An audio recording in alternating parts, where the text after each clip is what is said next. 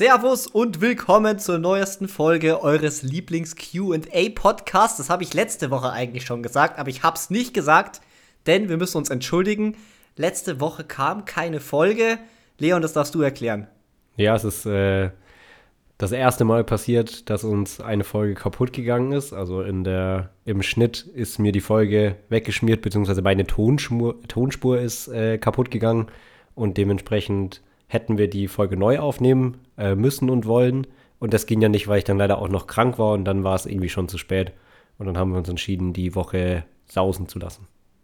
Ja, es ist auch generell sehr frustrierend, wenn du so eine Folge aufnimmst, eigentlich so zufrieden damit bist und eigentlich die geil fandest und dann ist sie einfach weg und du kannst die, du kriegst die nicht mehr her und das dann nochmal neu aufzunehmen, ich finde, das fühlt sich auch immer ganz komisch an einfach.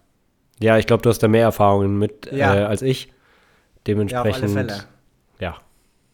Die Situation will man gar nicht haben, wenn du irgendwas aufnimmst und dann, ja, bist du, vor allem wenn du zufrieden bist damit. Wenn das so ein, so ein Ding war, wo du dir denkst, ja, war eh nicht so geil, dann ist es nicht so schlimm. Aber wenn du eine richtig geile Aufnahme hast, dann ist die einfach weg. Das ist wirklich extrem zum Kotzen.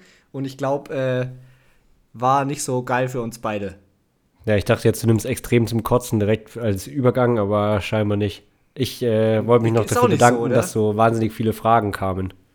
Ja, das stimmt. Danke für die Fragen und äh, ballert wieder neue rein. Wir haben jetzt natürlich die Fragen von der letzten Woche, die wir schon mal beantwortet haben, auch wieder mit reingenommen, weil sonst haben wir auch keine Fragen. Außerdem haben die einfach verdient, beantwortet zu werden. Es wäre jetzt komplett fies gewesen, wenn wir die aufgrund unseres Versagens jetzt nicht nochmal hier mit reingenommen hätten.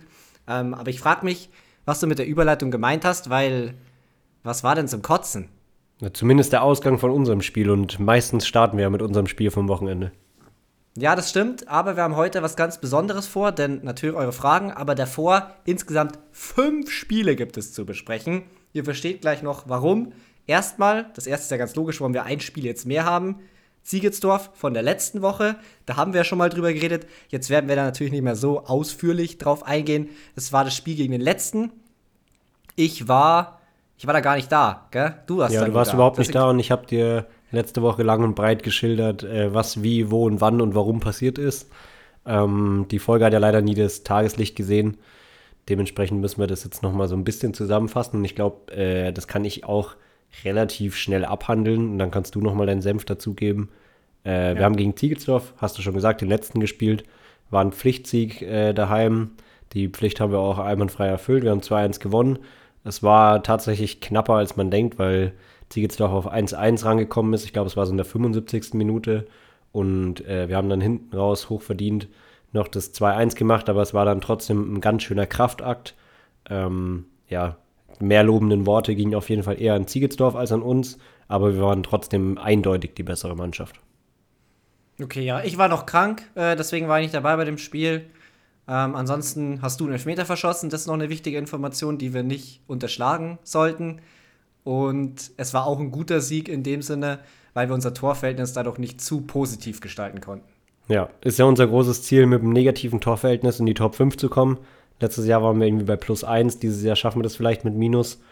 Ähm, ja, wir holen uns jetzt wahrscheinlich dann bald die, die herbe Niederlage mit so einem 0,5, 0,6, 0,8 und dann können wir wieder ein paar Mal mit einem Torunterschied gewinnen, dann kriegen wir das schon hin. Aber genauso läuft es halt wirklich immer. Wenn wir verlieren oft, dann verlieren wir so richtig. Wobei dieses Wochenende war es nicht ganz so. Aber wir haben jetzt noch ein paar Spiele davor, bis wir überhaupt zu unserem Spiel vom Wochenende kommen. Denn ich habe das jetzt in chronologischer Reihenfolge aufgebaut.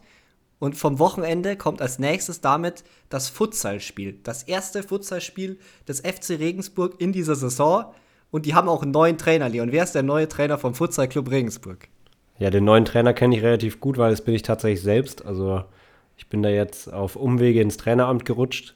Bin ja da eh schon lange äh, irgendwie aktiv. Und ja, wir hatten da jetzt unser erstes Saisonspiel und wir konnten es erfolgreich gestalten. Dementsprechend war das für mich ein äh, ziemlich schöner Beginn des Samstags, auch wenn es erst um 17 Uhr war. Das ist Futsal Bayern Liga, ist aber, glaube ich, die unterste Liga, die so richtig gespielt wird. Auch teilweise ein bisschen ärgerlich, dass da ein Bayern Liga ist, weil man immer so weit fahren muss. Ähm, ich war da auch wieder nicht da, weil ich währenddessen bei einem anderen Fußballspiel war, also bei einem wirklich ein Fußballspiel, bei keinem Futsalspiel. Deswegen habe ich da auch noch ein paar Fragen zu dem Spiel, weil zum einen, die Gegner sind ja mit dem Reisebus angereist, also es waren ein Haufen Leute anscheinend. Waren die dann so mega ambitioniert oder wie kam das zustande, denkst du? Ja, also es ist der neu gegründete Verein, der auf jeden Fall ambitioniert ist. Also sie haben auch eine Menge Sponsoren, die hatten auch so ein Banner dabei, das sie bei uns in der Halle aufgehangen haben. Ähm, wir haben eine Menge Getränke verkauft bekommen. Äh, ist für uns eigentlich auch untypisch. Also normalerweise schauen da so zehn Leute zu, diesmal waren es eher Richtung 100. Ähm, es war so echt heftig was los in der Halle, was für eine richtig geile Stimmung gesorgt hat. Also das war ja ein ziemliches Erlebnis, vor allem mal bei einem Heimspiel vor so vielen Leuten zu spielen. Und ja, Gegner ist definitiv ambitioniert. Die haben auch echt viele sehr gute Kicker dabei gehabt. Ähm, wir haben sie ein bisschen outsmartet, würde ich sagen, beziehungsweise haben wir die einfachere Taktik gewählt. Okay. Ähm, in der Halle muss man natürlich auch dazu sagen, da braucht es nicht so viele Leute für eine geile Stimmung. Also da merkst du 100 Leute halt einfach so krass viel mehr als draußen, weil das Feld halt kleiner ist und weil es halt in der Halle. Ähm, dementsprechend ähm, kann ich mir das sehr gut vorstellen, dass da ordentlich was abgegangen ist. Ähm, so heißt es, die haben noch nicht so viel Erfahrung mit Futsal gehabt? Eigentlich schon, oder? Ich denke schon, also vor allem von den Spielern her, also es waren wenig wirklich äh, deutsche Spieler und daran merkt man es eigentlich oft, weil in Deutschland ist Futsal einfach nicht so verbreitet. Ähm, das waren viele, mit, mit den äh, kroatischen Spielern von ihnen habe ich mich dann danach unterhalten. Die kennen das einfach aus der Heimat und aus der Jugend, die sind da viel bewandter. Ähm, Dementsprechend haben die alle schon mal Futsal gespielt, aber halt in der Konstellation das erste Mal. Und vielleicht haben die sich auch selber einfach den Druck gemacht, dann gewinnen zu müssen. Und sind dann da ein bisschen, ja, haben wir, vielleicht haben wir sie einfach nur ein bisschen auf dem falschen Fuß erwischt, würde ich sogar sagen, weil sie haben auf jeden Fall viel mehr Ballbesitz gehabt. Sie haben die ganze Zeit das Spiel gemacht, aber wir haben sie halt ein paar Mal ausgekontert, ähm, unsere Chancen besser genutzt und äh, sie dann nicht mehr rankommen lassen. Haben das Spiel dann 4-3 gewonnen. Ja, war eigentlich, ich bin ganz zufrieden. Ja, da muss man ja zufrieden sein mit so einem Auftaktsieg. Äh, schreibt uns da gerne mal, ob ihr öfter was zum Thema Futsal hören wollt, denn da ist jetzt die Saison so richtig losgegangen. Da kommen noch ein paar mehr Spiele in den nächsten Wochen. Aber ich glaube, äh, das reicht erstmal dazu. Wir haben ja noch äh, drei weitere Spiele vor der Nase. Und als nächstes, das war mehr oder weniger zeitgleich, mein erstes Spiel überhaupt in der gesamten Saison bis jetzt denn ich durfte bei unserer zweiten Mannschaft aushelfen, daheim auf dem Kunstrasen, Heimspiel gegen lustigerweise einen Ex-Verein von mir. Ey, dieser Podcast hört sich so an, als hätte ich 100 Ex-Vereine, als hätte ich schon überall gespielt hier so im Umkreis. Das hat ja auch irgendjemand zu dir gesagt letzte Woche, oder? Erst, dass, dass du ja, immer ja, nur ja. gegen deinen Ex-Verein mitspielst. Ja, aber tatsächlich habe ich nur zwei Ex-Vereine, also zweieinhalb kann man sagen, also Jugendverein halt noch. Aber bei den Herren habe ich erst bei drei Vereinen jetzt insgesamt gespielt. Ähm, und wir haben halt da gegen meinen vorherigen Verein gespielt, also der erste Herrenverein, bei dem ich war. Und es hat mich äh, sehr glücklich gemacht, überhaupt mal wieder Minuten zu bekommen. Man muss auch sagen, ich habe da mitgespielt und ich habe direkt zu viel Verantwortung bekommen. Wie war denn das, als du das letzte Mal bei der zweiten mitgespielt hast? Ähm, also ich habe nur ein Spiel bei der zweiten gemacht jemals. Da haben ja. wir damals äh, gegen den ersten in der Liga von der zweiten gespielt und 7-0 verloren und äh, ich sollte da komplett in der Zentrale spielen, auf der 6, so wie halt in der ersten und äh, probieren, irgendwie das Spiel zu machen. Es hat nicht so gut funktioniert, muss ich sagen. Ja, da habt ihr richtig auf die Schnauze bekommen, das weiß ich noch. Ja, wir haben nicht so auf die Schnauze bekommen. Ähm, es lief sogar ganz gut in der ersten Halbzeit. Äh, ich würde sagen, ich habe so, für das, dass mein erstes Spiel war, eigentlich ganz ordentlich gespielt. Ähm, es war jetzt aber auch, ja, das war jetzt nicht krass oder so. Meine Beine waren von Anfang an wie Pudding, weil wir am Donnerstag Training hatten. Das war zwei Tage davor. Äh, und äh, ja, ich habe so lange nicht mehr Fußball gespielt, so in der Intensität auch in dem Training, weil ich mich so reingehauen habe, dass die Beine extrem schwer waren von Beginn an. Und für das lief es eigentlich ganz gut. Und ich habe dann sogar das 1 zu 0 geschossen. Ich wollte es gerade sagen, jetzt wollte ich mal ein bisschen in den Interviewer-Modus kommen. Äh, ja. Beschreibe uns doch mal, wie hast du denn das Tor gemacht? Ich weiß ja noch gar nichts davon. ähm, es war ein schönes Tor, muss man sagen. Es war so ein, ja, ich war so auf Höhe der letzten Kette und dann kam so ein Chipball vom Stürmer über den Abwehrspieler drüber. Der Ball, also wir sind zu zweit, der Abwehrspieler neben mir und ich so, so einen halben Meter vor ihm, sind so den Ball hinterhergejagt. Da ist der einmal aufgehüpft, der Torhüter ist rausgekommen und ich habe ihn halt dann so oben drüber gespitzelt über den Keeper. Und da ist er noch so einmal kurz vorm, vor der Linie aufgehüpft und dann so ins Tor reingesprungen. Ja, das will man noch sehen. Das hört sich ja schon mal gut an. Auch allgemein den, den Stürmer, also ich weiß es nicht, äh, welchen du meinst, aber ich glaube, äh, den habe ich jetzt schon ein paar Mal beobachtet. Bin mir ist da leider der Name völlig entfallen. Der hat mir bis jetzt immer ziemlich gut gefallen. Ich glaube, der Spitzname ist Gölli. Also der gibt auf alle Fälle 100%, muss man sagen. Das fand ich auch sehr, sehr positiv. Und dem hat es Spaß gemacht, zusammen zu spielen. Ähm, und in dem Moment hat er mir auch super den Ball aufgelegt. Ähm, ich hätte halt, also zumindest von meinem Gefühl, noch deutlich mehr beitragen können zu ja, einem möglichen Punktgewinn. Aber meine Beine waren einfach, ja, da, da war wenig möglich. Und dann bin ich in der 60. Minute mit Krämpfen in beiden Waden äh, musste ich ausgewechselt werden. Ich bin dann nur noch so vom, vom Feld so gedackelt. Ich habe so beide Beine stramm gehalten und bin so runtergewatschelt, weil ich wusste, wenn ich die abknicke, wenn ich die normal gehe, dann fährt sofort wieder der Krampf rein. Ja, ich kriege ja nicht so viele Krämpfe, muss ich sagen. Ähm, bei mir ist es dann meistens so, dass ich das das erste Mal spüre, wenn ich irgendwie springe oder so. War das bei dir auch so? Ja, ja, das kündigt sich schon immer an. Man weiß, es kommt gleich. Ähm, ja, man macht dann halt trotzdem noch weiter. Und selbst in der Kabine dann, ich bin direkt danach zum Umziehen in die Kabine rein, ähm, habe ich immer noch so einen Krampf im Zeher bekommen. Kennst du das? Nee, überhaupt nicht. Aber. Das ist richtig eklig. Ich kenne nur den, den Klassiker, dass man, wenn man sich überstrapaziert hat, dann vielleicht auch mal nachts beim Schlafen noch so einen Krampf kriegt. Das passiert mir manchmal und das finde ich immer richtig schlimm. Ja, das hatte ich zum Glück nicht. Also nur beim Umziehen eben, dass ich meinen Zeher immer so gerade strecken musste, damit es nicht, nicht wehtut. Ähm, ja, wir haben dann das Spiel leider trotz meines Tors, das war das 1 zu 0, und ich glaube zur Pause stand es auch noch 1 zu 0, haben wir 2 zu 1 verloren. Ähm, ja, was dann schon schade war, weil ich eben, ja, es war extrem, wie soll man sagen, es hat mich extrem glücklich gemacht, wieder zu spielen. Es hat extrem Bock gemacht, aber es war gleichzeitig auch extrem frustrierend, weil eben so viel mehr möglich gewesen wäre. Für mich persönlich und für die Mannschaft. Ja, wie es dann halt immer so ist, die Fallhöhe ist dann selbst in so einem ja, in so einem Spiel, wo es dann eigentlich vielleicht gar nicht um so viel geht, möchte man ja mal sagen, ähm, dann einfach, wenn man sich gar keinen, du hast ja da auch keinen Druck gemacht vorher oder so, dementsprechend hattest du da jetzt nicht Fallhöhe, aber trotzdem ist es dann immer direkt so mega ärgerlich und es tut auch dann trotzdem immer so ein bisschen den ganzen Tag, den man dann danach noch hat, beeinflussen. Ja, ich hatte aber von, von außen Druck, das habe ich ja vorhin schon erwähnt. ja, weil du ähm, viel Verantwortung bekommen hast ja, seit einem halben Jahr kein Fußballspiel mehr gemacht, dann kommst du da zur zweiten Mannschaft. Und ich verstehe auch, dass es dann so ist, aber dann wird halt direkt gesagt, so, ich soll jeden Standard schießen und wenn wir den Ball irgendwie haben, sollen immer zu mir spielen und ich soll das Spiel an mich reißen und so, dass halt so direkt so viel erwartet wird und man selbst ist noch so in der Situation, ja, ich weiß noch gar nicht, was jetzt überhaupt von mir kommt. Ich kann das gar nicht einschätzen, wie ich jetzt spielen werde. Es kann auch komplett Katastrophe sein. Äh, und für das war es dann, es war okay.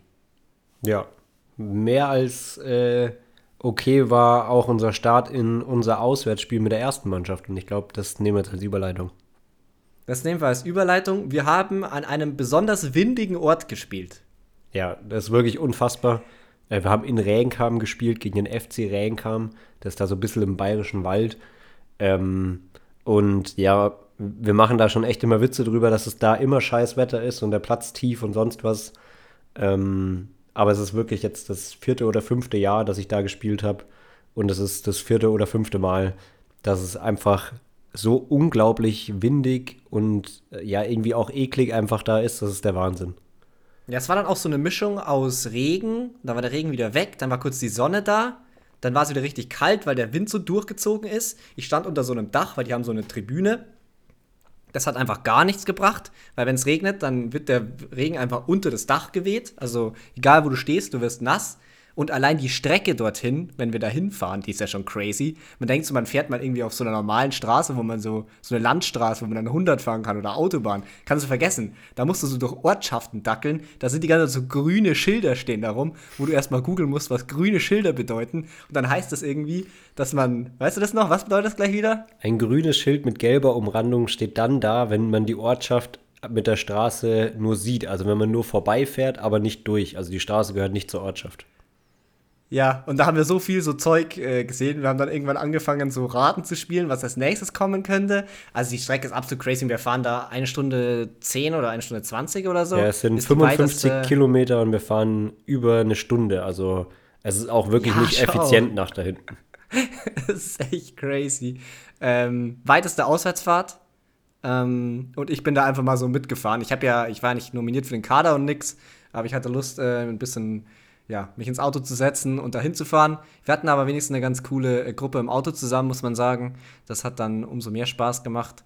Und vor Ort, ja, du hast ja gesagt, guter Start. Da hat es dann am Anfang auch Spaß gemacht, weil wir früh in Führung gegangen sind. Weißt du die Minute? 14. Minute müsste es gewesen sein. 14. Minute und das Tor. Hat der Briegel geschossen, unser, Ah, der ja, hat mit genau. mir zusammen auf der 6 bzw. der 8 gespielt im 4-4-2.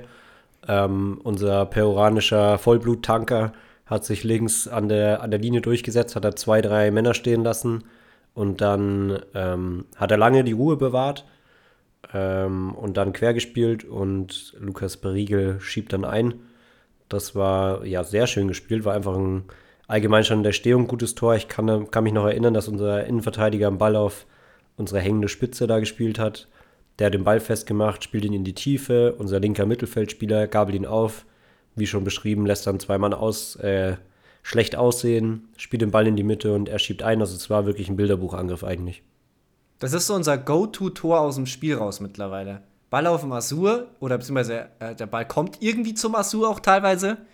Der dribbelt dann ein, zwei Spieler aus, spielt einen Querpass und dann schießt ihn jemand rein. Ja, ist aber auch was, äh, was wir die letzten Wochen dann auch hin und wieder kritisiert haben, dass wir zu selten äh, solche 1 gegen 1 Situationen nicht nur erzwingen, sondern dann auch wirklich durchsetzen und mal probieren, im 1 gegen 1 an jemand vorbeizukommen. Ja, aber der Asur kann das auch wirklich gut. Ja, kann er sehr, sehr gut, hat er auch sehr gut gemacht. Ähm, da haben wir flach gespielt, dementsprechend hat der Winter nicht so viel Einfluss gehabt auf die Situation. Ich habe es vorhin schon mal gesagt und das war echt kein Scherz. Ähm, ich habe zum Beispiel auf der linken Acht gespielt, der Torwart schlägt einen Ball hinten aus vom Gegner und äh, ich habe schon Leo gesagt zu meinem Kameraden auf der Acht und der Ball ist noch bei unserem Rechtsverteidiger rausgekommen, weil er einfach so sehr abgebogen ist in der Luft und das ist wirklich der Wahnsinn. Ja, es gab sehr viele Einwürfe in dem Spiel. Ja, weil der Ball einfach nach draußen weht. Also teilweise Ja. war es auch für die, für die Torhüter, wenn man vorne zustellt, gar nicht möglich, den Ball gezielt ins Feld zu schießen, weil der einfach sonst wo runtergekommen ist. Also das ist Ja, wirklich, klar. also verrückt. Man kann sich das irgendwie gar nicht vorstellen. einfach- Das ist so ein bisschen wie so ein Slapstick-Video teilweise. Du musst ihn einfach grob so ins Feld schießen und hoffen, dass er irgendwo rauskommt, wo vielleicht einer von dir steht. Die Bälle wurden alle so Richtung Tribüne geweht. Also es Ja. waren direkt vor unserer Nase waren extrem viele Einwürfe. Und man muss auch sagen, und da kommen wir jetzt gleich weiter zum 1-1 und 2-1. Die Gegner haben zwei Spieler, die einen sehr guten rechten Fuß haben. Die haben beide links gespielt.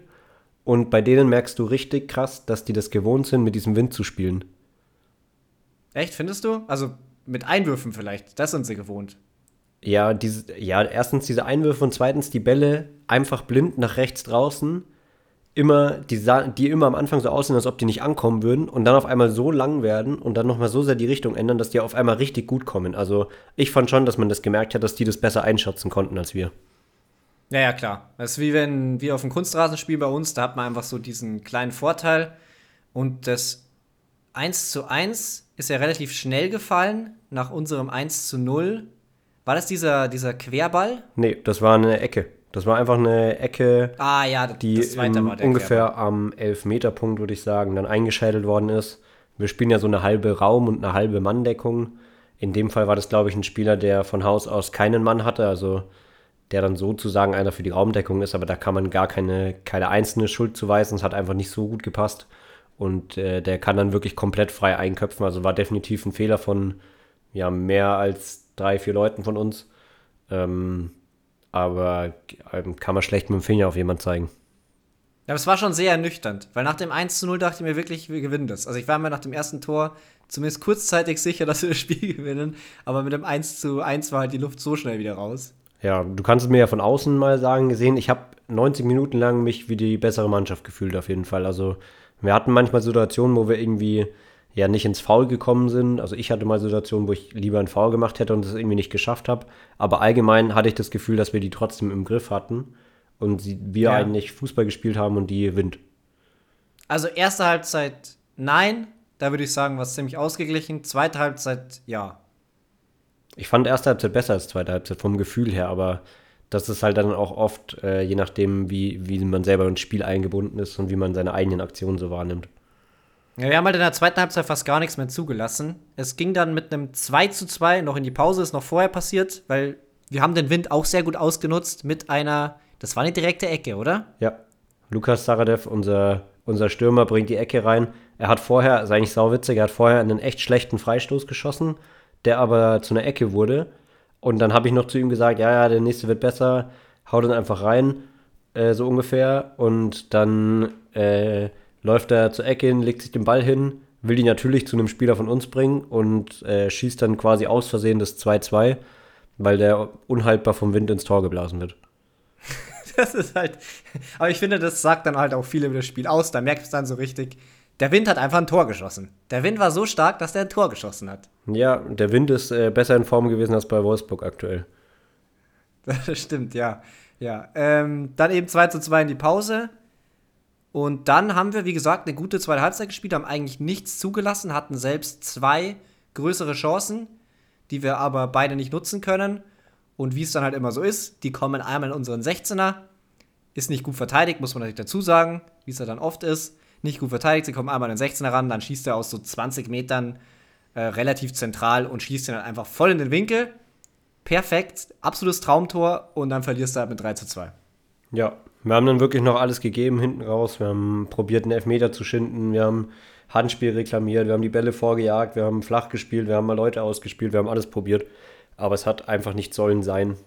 Äh, und dementsprechend wurde uns dann irgendwie das 3-3 noch verwehrt. Äh, es war einfach dann sehr, sehr ernüchternd hinten raus. Ich glaube, wir haben da auch noch nie gewonnen. Nee, also ich habe da mal unentschieden gespielt. Das war schon das höchste der Gefühle.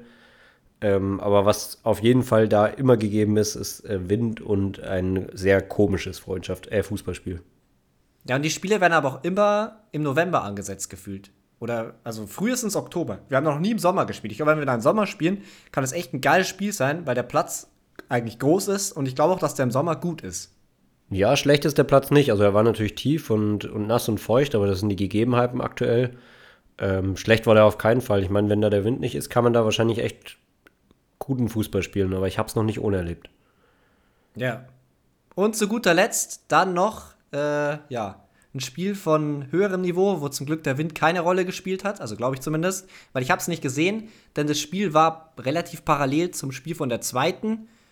Aber trotzdem habe ich natürlich die Highlights angeschaut. Äh, ich spreche von Bayern gegen Dortmund, das große Spiel vom Wochenende.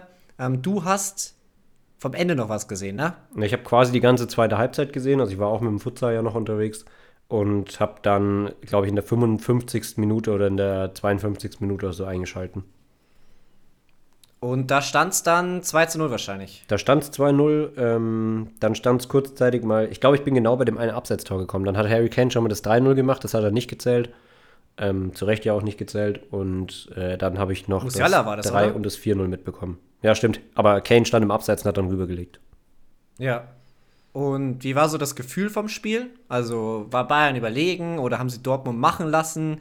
War es ein klassisches 4-2-3-1, jeder muss auf seiner Position bleiben, so Thomas Tuchel-mäßig? Oder war da irgendwie mal was anderes zu sehen?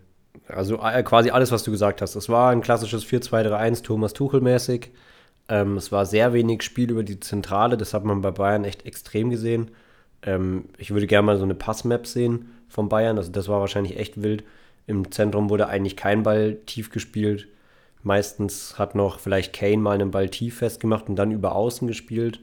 Ähm, da muss man aber auch sagen, Dortmund hatte, hatte zwei, drei Gelegenheiten, die sie nicht genutzt haben, waren aber im Endeffekt echt enttäuschend, vor allem hinten raus. Bayern hat die so ein bisschen kommen lassen, war, war ein bisschen passiver als, als üblich, äh, hat wieder sehr konservativ und sehr ruhig gespielt im eigenen Ballbesitz. Und Dortmund hat dann eigentlich ja, von, von sich selbst aus Fehler gemacht. Man sieht es am besten vor dem 4-0. Das hat, glaube ich, da hat Süle dann Pavlovic in Fuß gespielt. Und der muss dann einfach nur noch Kane durchstecken. Genau solche Situationen gab es bestimmt vier oder fünf in dem Spiel. Ähm, mhm. Auch Ryerson war mit äh, Coman völlig überfordert auf der rechten Seite. Ähm, man hat einfach gemerkt, dass Bayern die besseren Einzelspieler hat und Dortmund irgendwie überhaupt nicht gut ausgesehen hat an dem Tag. Ja, und ich würde auch sagen, so die Spielweise von Thomas Tuchel ist dann auch sehr gut darin, einfach nur auf Fehler zu warten und die Fehler dann zu bestrafen, so ungefähr. Und da gar nicht dann so viel Eigeninitiative zu brauchen überhaupt, um dann, ja, am Ende 4 zu 0 zu gewinnen. Ähm, wie fandest du Pavlovic? Der hat es eigentlich ordentlich gemacht. Also man hat da nicht mehr allzu viel gesehen. Er hat, ich weiß es nicht genau, wie lange er gespielt hat. Er ist für Upamecano gekommen, glaube ich, in der 60.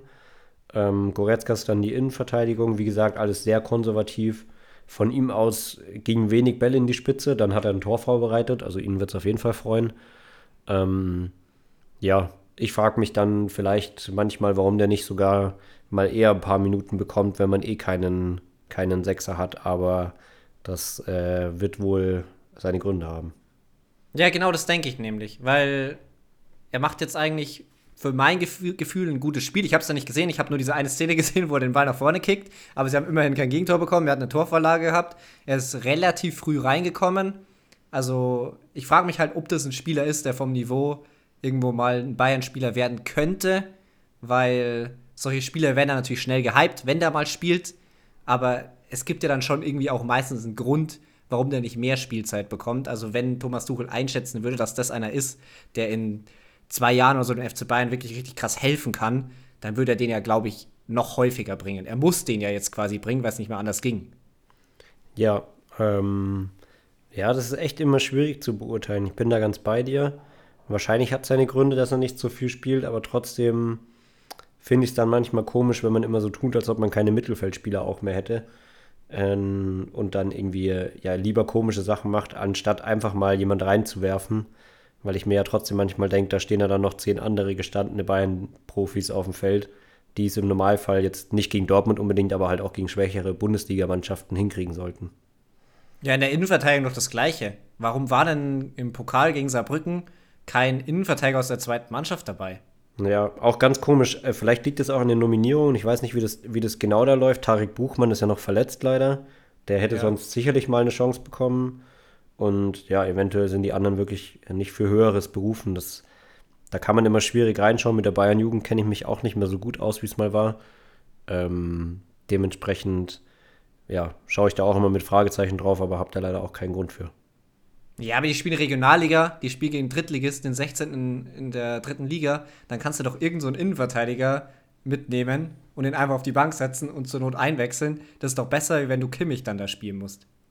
Ja, vermutlich. Also ich bin, bin da an sich auch bei dir, aber man weiß ja dann auch wieder nicht. Ja, vielleicht gibt es dann auch wieder so eine, ja, eine B-Seite, dass sich dann Spieler verarscht vorkommen und dann sagen, hey, warum also wenn jetzt ein Regionalligaspieler lieber da spielen lässt, dann stell doch lieber mich dahin so ungefähr. Also ich weiß nicht, ob es da nicht vielleicht auch ja so ein bisschen Teambuilding oder persönliche Sachen da irgendwie gibt.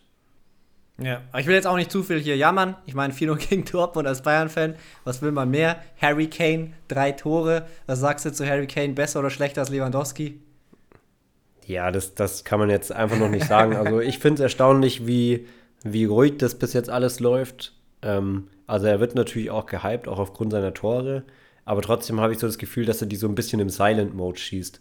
Weil er ist ja sogar jetzt aktuell quasi ahead of the Lewandowski 41 Bundesliga-Tore Curve. Ja. Ähm, und damals hatte ich das Gefühl, dass bei Lewandowski das wirklich ab dem fünften Spieltag anging, dass alle so getan haben, als ob das jetzt sicher wäre, dass er den Rekord bricht. Ja. Ja, weil sich halt keiner auch vorstellen kann, dass er das jetzt so direkt macht. Aber er spielt eigentlich genau so, wie man es von ihm erwartet hat. Also mindestens so gut. Er hat so eine Eleganz einfach drinnen. Und was man halt auch nochmal betonen muss, so diese Kaltschnäuzigkeit vorm Tor, diese, ja, wie sagt man das auf Deutsch? Consistency im Abschluss. Ja, die also ist auch ist, absolut crazy. Er ist wirklich absolut zuverlässig vorm Tor. Das ist wirklich, also das ist wirklich verrückt. Thomas Tuchel hat auch gesagt, dass er einen großen Vorteil hat, weil er Engländer ist vom Tor. Okay.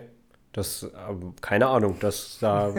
ich wüsste jetzt nicht, warum Engländer da so gut sein sollen. Ja, weil die nicht nachdenken. Ach so, ja. Das ist wie, wie im Urlaub, wenn die am Strand sind, dann denken die auch nicht drüber nach, ob die sich eincremen müssen oder nicht. Clever. Okay, dann, äh, ja. Das, das lasse ich jetzt einfach mal so stehen. Hast du noch was zu sagen zum FC Bayern?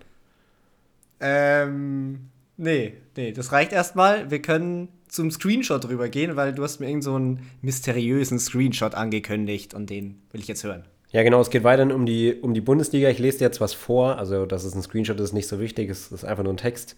Und da steht nämlich ein, ein irrer Fakt, ähm, dass seit 2017 kassierte Bochum 48 Tore gegen die Bayern. Also es geht gerade um Bochum. Und das sind 3,5 pro Partie. Und es gibt kein anderes Team, das in dem Zeitraum so viele Treffer von einem anderen Team hinnehmen musste. Platz 2 ist Hertha BSC Berlin. Die haben 47 Tore gegen Leipzig kassiert. Und ich mhm. finde das einfach krass, dass sich äh, Bochum in dem Fall wirklich darauf einstellt, im, im Schnitt 3,4 Tore zu bekommen. Das ist einfach verrückt. Gegen Bayern. Das ist die Fanfreundschaft. Ja. Und weißt du, was noch verrückter ist? Was? Es ist nicht Bochum, es ist Borussia Dortmund. Es gibt kein Team in der Bundesliga, das mehr Tore okay. gegen ein anderes Team bekommen hat als Borussia Dortmund gegen Bayern. Oh, das war ein krasser Bait. War das schon so mit drin oder hast du das jetzt dazu gedichtet? Das habe ich mir dazu gedichtet, als ich das gesehen habe. Aber ich finde es einfach verrückt, weil ähm, man hat jetzt natürlich wieder viele Vergleiche gesehen. Ja, Bayern-Kader wäre das irgendwie doppelt so hoch wie der von Dortmund. Aber es gibt kein Team, gegen das Bayern mehr Tore schießt als gegen Dortmund. Hä, das ist aber wirklich krass. Also in den Heimspielen wäre ich da auch so mitgegangen, aber in den Auswärtsspielen hat man eigentlich nicht so das Gefühl. Ja, es ist, also, es ist einfach nur verrückt. 48 Tore seit 2017. Das ist einfach, das hat, also, ich, ich habe da wenig Worte für. Ich wollte dich nur da so ein bisschen reinbaiten. Ja, ja. Und dann, ja, machen sich natürlich auch viele über Dortmund lustig, aber wenn man dann die Zahlen sieht, dann, ja, das gibt schon einiges her so an Häme.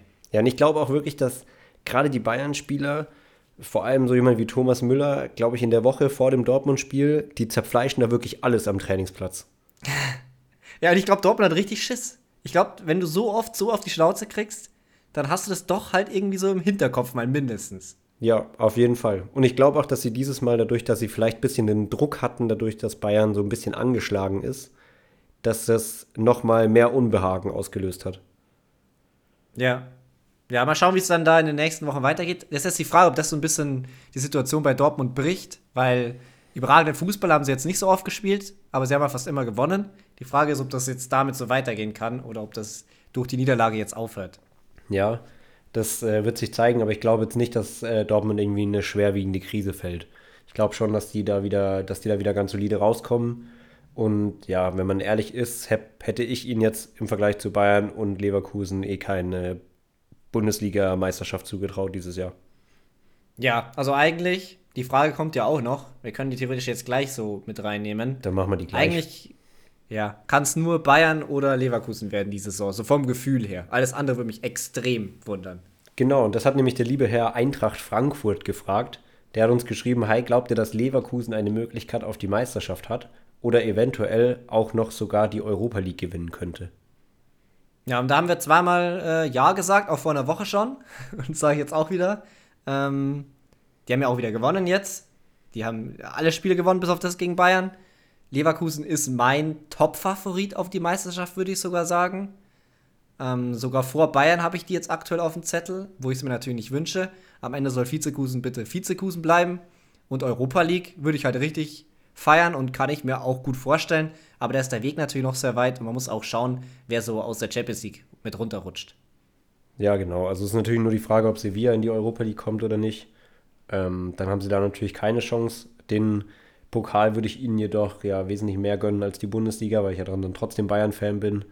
Ähm, ich glaube aber auch, dass sie dieses Jahr eine, eine wirkliche Bedrohung für Bayern sind, einfach weil sie das, glaube ich, auch auf Strecke durchziehen können. Also ich glaube, man kann schon erkennen, dass sie sehr konstant äh, liefern können.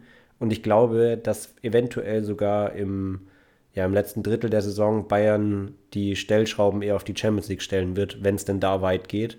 Und äh, ja, dann sehe ich da Leverkusen leicht im Vorteil, aber ich glaube, es wird sehr lange spannend bleiben.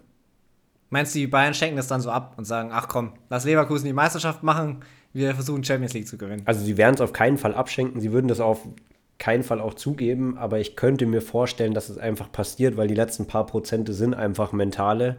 Und wenn da elf Jungs, von denen noch keiner Meister ist, die Chance haben, mit Bayer Leverkusen Meister zu werden, glaube ich, sind die einfach etwas hungriger als die Bayern. Ja, hungriger auf alle Fälle. Ich glaube, dass die dann auch das Ganze umgekehrt machen würden. Wenn die in der Europa League irgendwie Viertelfinale, Halbfinale sind, dann würden die da zur Not drin rotieren, damit die Meister werden können. Echt? Oh, das weiß ich nicht. Also ich glaube, die würden doch, dann doch. schon echt probieren, beides zu gewinnen, weil die Europa League ist schon auch ein sehr besonderer Titel. Ja, aber deutsche Meisterschaft ist, finde ich, noch mal so viel höher irgendwie.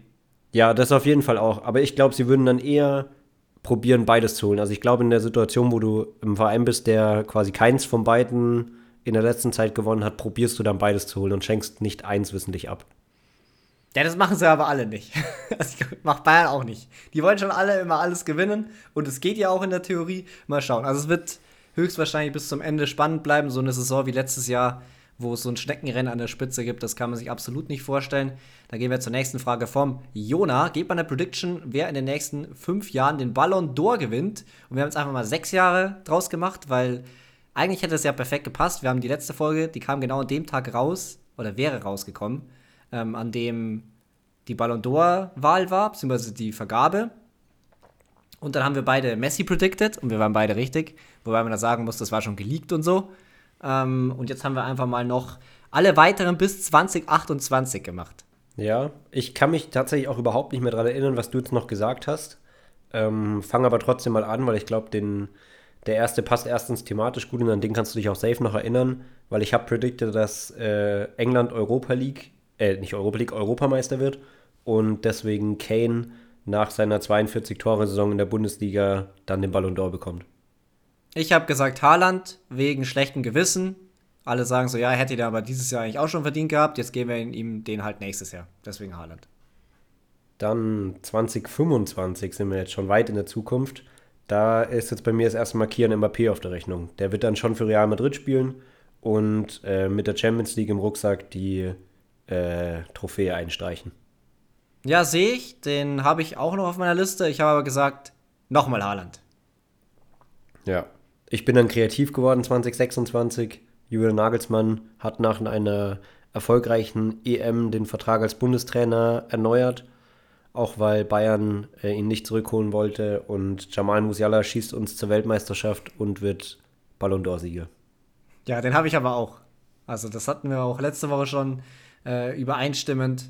Da habe auch ich gesagt, so ja, mit Nagelsmann werden wir Weltmeister 2026 und Musiala, ja, Kapitän wird er nicht sein. Wer wird da Kapitän sein 2026? Oh, das ist wirklich eine sehr, sehr gute Frage. Also Wer es könnte natürlich Ter Stegen sein. Ja, eher Kimmich, oder? Oder Kimmich, ja. Das könnte natürlich auch sein. Ja, ist wahrscheinlich sogar wahrscheinlicher. Gündogan wird auch noch nicht so alt sein, der könnte da sogar auch noch dabei sein, aber da ist ja eher die Frage, oh, wie nee. Nagelsmann die, den Kader entwickelt. Ist Gündogan nicht irgendwie 33 oder so? Ja, mit 35, 36 kann man schon noch eine WM spielen, wenn man gut ist.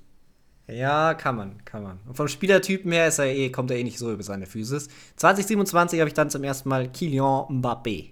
2027 habe ich zum ersten Mal den Norweger mit der blonden Mähne, Erling Haaland. Oh, wäre das bitter, wenn er 2027 erst seinen ersten Ballon d'Or bekommt. Ähm, Mbappé bei mir natürlich auch äh, im Real Madrid-Trikot, bitte vorstellen. Ja, natürlich. Und dann 2028, das neue Jahr wo du nicht weißt, was passiert und ich weiß auch nicht, was ja. passiert. Bei mir ist es nochmal Erling Haaland. Bei mir ist es nochmal Mbappé. Stark. Ja, da gibt es ja auch so wieder eine, eine, EM. Da hat äh, Haaland ja wenig Chancen. Ja, da hat Mbappé ganz gute, würde ich sagen. Aber schreibt mal gerne so, was ihr glaubt, beziehungsweise wie gut unsere Prediction vielleicht sein könnte. Und nochmal die Erinnerung, schreibt weitere Fragen für die nächste Folge. Und dann gehen wir, ja, apropos Fragen, in die nächste rein. Die ist vom Rain Day. Könnt ihr mal bitte von 1 bis 5 größte Bundesliga-Legenden ranken? Würde mich sehr freuen. Also wir haben jetzt quasi so unsere subjektiven, das ist ganz, ganz wichtig. Das, das Ranking hat, zumindest meins, hat nicht den Anspruch, objektiv zu sein. Es sind einfach meine fünf persönlichen größten Bundesliga-Legenden. Und wir haben das ab den 2000ern gemacht. Ja, absolut. Äh, da muss ich mich auch viermals dafür entschuldigen. Ich habe mein Ranking gerade nochmal gelesen. Das ist schon wirklich wild, was ich da aufgeschrieben habe. ähm, ich hatte auf jeden Fall im Kopf, nicht zu viele Bayern-Spieler zu nehmen. Ähm, und deswegen starte ich mal mit Timo Hildebrand. Der hat nämlich den, ja, das ist echt crazy. den Rekord für die längsten äh, Minuten ohne Gegentor in der Bundesliga. Der ist mit dem VfB Stuttgart Meister geworden und der ist für mich eine absolute Bundesliga-Legende. Ich finde halt trotzdem irgendwie nicht, dass er so krassen Legendenstatus hat. Aber er ist schon, er war schon ein cooler Spieler und ich erinnere mich auch auf alle Fälle an ihn. Der ist doch dann, ist er nicht zu Barca gegangen dann? Timo Hildebrand? Ich glaube schon. Ja, ich glaube schon. Und ist da überhaupt nicht dran gekommen. War das nicht irgendwie so? Oh, Willst du das jetzt nachschauen? Erwischte mich absolut. Ich kann es kurz nachschauen, du erwischt mich aber wirklich absolut auf dem kalten Fuß mit. Ja, schau mal äh, bitte nach, weil meine 5 ist äh, Lobert Lewandowski. Nee, Robert Lewandowski äh, weil der ja den Torrekord hat. Ich finde ihn irgendwie als Spieler trotzdem nicht so legendär für Bundesliga-Verhältnisse irgendwie. Ähm, aber er muss trotzdem mit rein, wegen fünf Tore, neun Minuten, wegen Torrekord. Deswegen ist er eine Bundesliga-Legende und auf Platz 5. Hast du was gefunden? Ja, äh, er war bei Hoffenheim, Valencia, Stuttgart, Sporting, Schalke, Frankfurt ah, dann war es Valencia. Dann war es Valencia. Ich hatte auf jeden Fall einen spanischen Club im Kopf. Vielleicht habe ich ihn einfach im Karrieremodus mal gekauft in Barcelona. Das kann auch sein. Ja, er ist tatsächlich von äh, Stuttgart nach Valencia und dann für weniger Geld wieder zu Hoffenheim. Also die, äh, ja, der, so die Abfolge könnte genauso ge gewesen sein, ja. Zu Valencia, dann ist da nicht drangekommen. Meine Nummer 4 ist sehr, sehr legendär, finde ich. ich. Den könnte man auch höher machen. Was, was ist los? Ich dachte, dass. Nee, passt schon. Ich dachte, dass du jetzt einfach deine Nummer 3 schon machst und ich meine 4 noch nicht hatte, aber passt. Nee, nee, meine 4 ist Olli Kahn. Ja. Ich finde es schön, dass wir so viele Torhüter dabei haben. Äh, ich ja mit Hildebrand und meine 4 ist nämlich Manuel Neuer, der auch Torhüter ist. Hattest du das letzte Mal auch schon auf der 4 oder hast du den getauscht? Ich weiß nicht, ob ich das letzte Mal gefreestylt habe. Ich habe hier nämlich keine Nummerierung, sondern Punkte, aber ich habe die jetzt einfach nicht verändert und lese die von unten nach oben vor. Ah, okay. Weil ich hatte irgendwie eine Erinnerung, dass der höher war. Meine 3 ist der einzige Nicht-Bayern-Spieler in der Liste. Tut mir leid, aber ist so. Es ist Diego. Als, als du gesagt hast, nicht Bayern-Spieler, ist mir wieder aufgefallen, eingefallen, wer es war. Und er ist natürlich eine absolute Bundesliga-Legende. Auch einer von den Spielern, die mal so von der Mittellinie getroffen haben. Das ist ja gerade ein bisschen in Mode in der Bundesliga. Früher war das noch ein bisschen seltener. Ähm, ja, diese Mähne in dem, in dem Werder-Trikot, der hat ja auch nicht so viele Jahre dann im Endeffekt in der Bundesliga gespielt, aber der war schon ein sehr, sehr geiler Kicker. Ja, den haben auch alle gemocht. Einfach, ja, ein cooler Spieler. Deine drei? Lukas Podolski, weil er der Mann ist, der die meisten Tore des Monats geschossen hat. Ja, ist eine Bundesliga-Legende, auf alle Fälle. Dann habe ich auf der 2 Thomas Müller. Meine 2 Philipp Lahm, die kleine linke Hand von Thomas Müller. Ja, aber Thomas Müller ist irgendwie schon deutlich legendärer, finde ich irgendwie. Deswegen ist Thomas Müller meine Eins. Ah, okay. Ja, meine Eins ist Franck Ribéry. Ja. Ja, auch absolute Bundesliga-Ikone. Den können, glaube ich, auch, also obwohl er sehr leicht hassbar ist, das muss man ja schon sagen, lieben den irgendwo trotzdem alle, als er damals die Magie irgendwie in die Bundesliga mitgebracht hat. Das war schon irgendwie ganz, ganz besonders mit diesen äh, komplett Plastik Nike Vapors, diese gelben. Ja. Ja, und er hatte halt auch so viele Stories einfach. Also das ist mir irgendwie wichtig bei diesen Legenden, dass die so viele kleine Geschichten haben. Und bei Ribéry hast du halt diese Streiche-Phase, die er irgendwie hatte. Dann das mit Luca Toni irgendwie und Verletzungen und mit Ian Robben am Anfang super verstanden. Dann gab es irgendwie so ein bisschen Zoff und dann irgendwann die Champions League gewonnen. Und ja, da gibt es einfach viele, viele kleine Geschichten und deshalb ist er meine Nummer eins. Ja, meine Nummer eins, Thomas Müller, ist für mich die absolut inzwischen, ich hätte es nie gedacht, glaube ich, dass es da mal endet, aber er ist für mich die absolut größte Legende, die aktuell auch noch rumläuft bei Bayern. Er ist der einzige Spieler zusammen mit Messi, der mehr als 300 Tore und Vorlagen in seiner Karriere gemacht hat. Er wird mal mit den meisten Meisterschaften aufhören. Er ist wirklich, also er hat alles gewonnen und er ist einfach komplett stabil. Also es gibt auch keinerlei schlechte Stories über, über ihn irgendwie neben dem Platz. Ist jetzt nicht so, dass ja. es das Allerwichtigste wäre, aber er ist einfach komplett stabil und Deswegen die absolute Legende. Okay, dann haben wir noch zwei Fragen übrig. Die erste ist von JM13. Es wäre cool, wenn ihr dem Bundesliga-Verein Schulnotenvereins bis 6 für ihre bisherigen Leistungen geben könntet. PS, danke, äh, danke, dass ihr meine Fragen so oft besprecht. Cooler Podcast. Genau, JM13 war schon öfter drin. Und ja, wir gehen jetzt einfach die Bundesliga-Tabelle durch, von unten nach oben und geben jedem Verein eine Note. Das machen wir jetzt aber, glaube ich, äh, einigermaßen schnell und sagen nicht ganz so viel dazu, weil es sind 18 Benotungen. Genau, 18 Benotigungen. Das letzte Mal war es noch eine andere Reihenfolge und vielleicht hat sich ja auch in den Noten noch Stimmt. was getan. Ich fange mal an mit dem, FC, mit dem ersten FC Köln. Die haben nicht den besten Kader, kriegen von mir trotzdem eine 5. Boah, ich habe jetzt sogar überlegt, denen eine 6 zu geben, weil die letzter sind. Also, boah. Ich gebe ich geb dir eine 6. Doch. Letzter Platz. Was will man da anderes geben als eine 6? Das sind äh, nicht ihre Erwartungen. 5 Punkte. Ganz, ganz schlecht. Als nächstes Mainz. Die bekommen eine 6.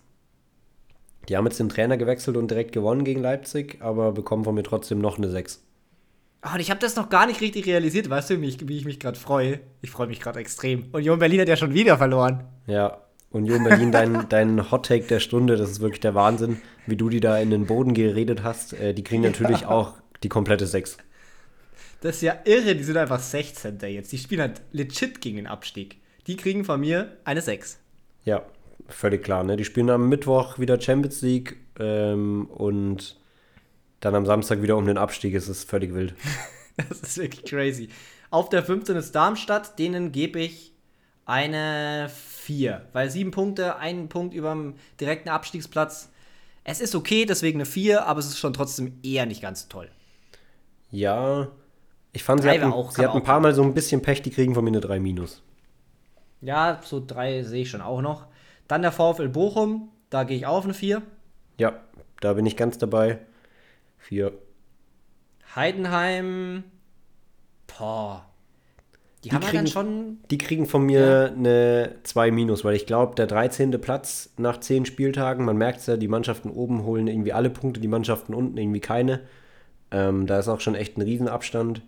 Und ich glaube, die sind mega zufrieden aktuell.